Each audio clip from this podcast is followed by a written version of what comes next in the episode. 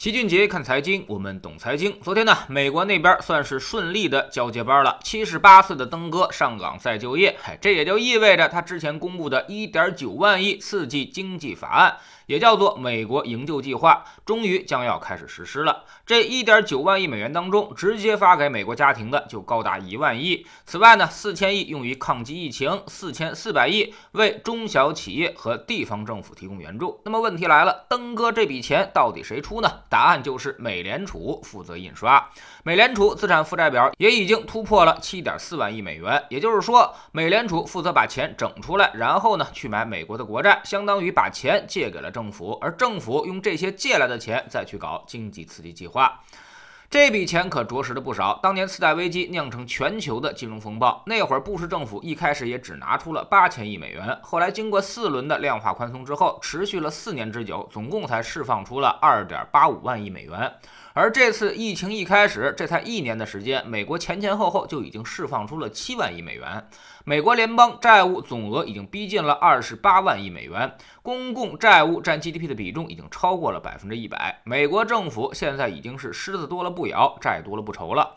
二十八万亿美元是啥概念呢？如果按照正常的国债利率，十年期百分之三来计算的话，一年它光利息支出就要达到八千四百亿美元，而美国一年的财政收入才三点四六万亿美元，也就是说，它一年的收入的四分之一全部都要拿去还利息了，所以导致钱根本就不够花，每年债务其实都在扩大。二零二零年的疫情让他一下就花冒了，于是只能够继续的扩大债务，市场上也没那么多钱，所以只能通过美联储印美元出来。数据显示，历史上百分之二十一的美元都来自于二零二零年。看到美国印了这么多钱，全世界也都慌了，因为所有的商品和货币基本上都是以美元计价的。美国拼命的印钱，对于我们有着极其深远的影响。目前呢，比较流行的一个观点就认为，美元大量被印出来之后，必然形成全球性质的大通胀。所以很多经济学家都建议大家去买黄金、买房子、买股票。美元贬值之后，钱就不值钱了，拿着货币的人必然受到损失。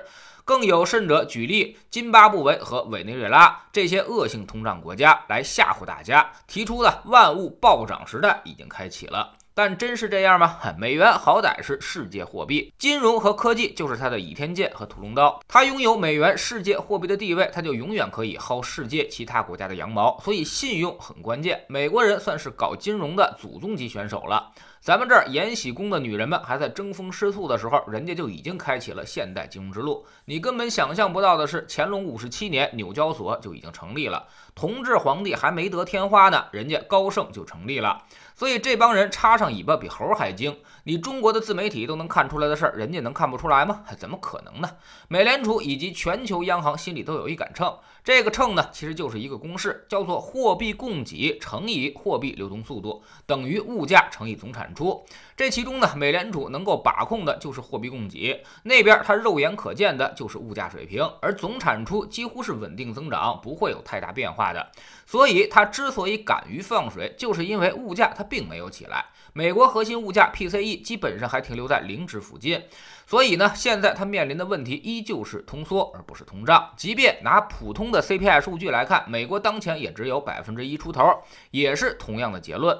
所以说明什么呢？说明尽管货币供给投放了很多，但是因为货币流通速度在大幅下降，所以世界经济中的货币总量并不多，以至于现在总产出不变的情况下，那么物价几乎是不变的。有人说不对吧？你看大宗商品，铜、铝、锌、锡，包括石油，不都在涨价吗？确实是如此，但那是因为它前几年跌的太多了，现在只是恢复到了一个正常水平而已。或者说，这正是美联储想要的效果，它就是要通过增加货币供给来对冲货币乘数下降，提升价格，从而让经济不至于陷入到通缩和大萧条当中。等大家的信心开始恢复了，开始开工生产了，物价开始明显上升了，就说明货币流通速度开始逐渐恢复了。到时候，它在那边在逐渐的降低货币的供给，让经济恢复平衡。这就是央行的宏观调控货币对冲的秘密。所以，货币不但能放，还能收，而标准呢，就在于物价这一端。物价没有明显上涨，担心通胀不如先担心通缩。所以老齐并不认为这次美联储的超级印钞行动会引发巨大的通胀，因为大的经济周期并没有到，只有小周期因为补库存而上升，真正的资本支出周期还在形成压制，大家还都在压缩产能。比如美债收益率现在呢还是百分之一左右，依旧没有回升到百分之三的正常值。也就是说，资金虽然很多，但是需求并没有那么多。虽然现在也在恢复当中，但是离恢复正常还差得远。所以大家应该放心，美国是不可能放弃美元信用的。别看他现在玩命的印钞票，但是他那边依旧有把握让风险可控。反而呢是资产端，大家现在预期过于强烈，美股和 A 股都已经不便宜了，黄金更是之前涨得太高。美国的房地产可能还好，但是中国的房地产已经是史诗级的泡沫了。所以老齐提醒大家，未来不会发生大的通胀，这种通胀也不会使你变穷。相反，这个时间点去乱投资，买入高估的所谓核心资产，最后可能让你损失惨重。别忘了二零零七年之痛，所以我们务必要清醒，不能因为戒烟而吸毒，孰轻孰重，自己心里要有数。今年别看市场涨这么好，全都是资金推动的。如果再这么涨的话，就已经进入了情绪驱动阶段。也就是说，牛市下半场的最后阶段即将来临。这个阶段可能会很疯狂，但是都属于是脱离价值的末日狂欢而已。我们可以表面上跟着他疯一段，但是内心你一定要十分清楚。也就是说，在别人都在舞池中央群魔乱舞的时候，咱们至少得找个靠近门口的地方，这样稍微能有点风吹草动，咱们才能第一时间。夺门而出，在知识星球齐俊杰的粉丝群，我们每个交易日都有投资的课程。很多投资者都羞于去做指数，觉得投资指数好像没什么技术含量，被别人瞧不起。但是我们用十五年二十倍的最牛基金给大家复盘，告诉大家，你能够把大小盘指数二选一的问题解决好了，其实你就已经是国内数一数二的基金经理的水平了。那么你要做那个有百分之六十到七十胜算的事儿呢，还是要做那个胜算不到百分之二的事儿呢？哎，傻子都知道怎么选。但是在投资市场当中，却有九成的人不如傻子。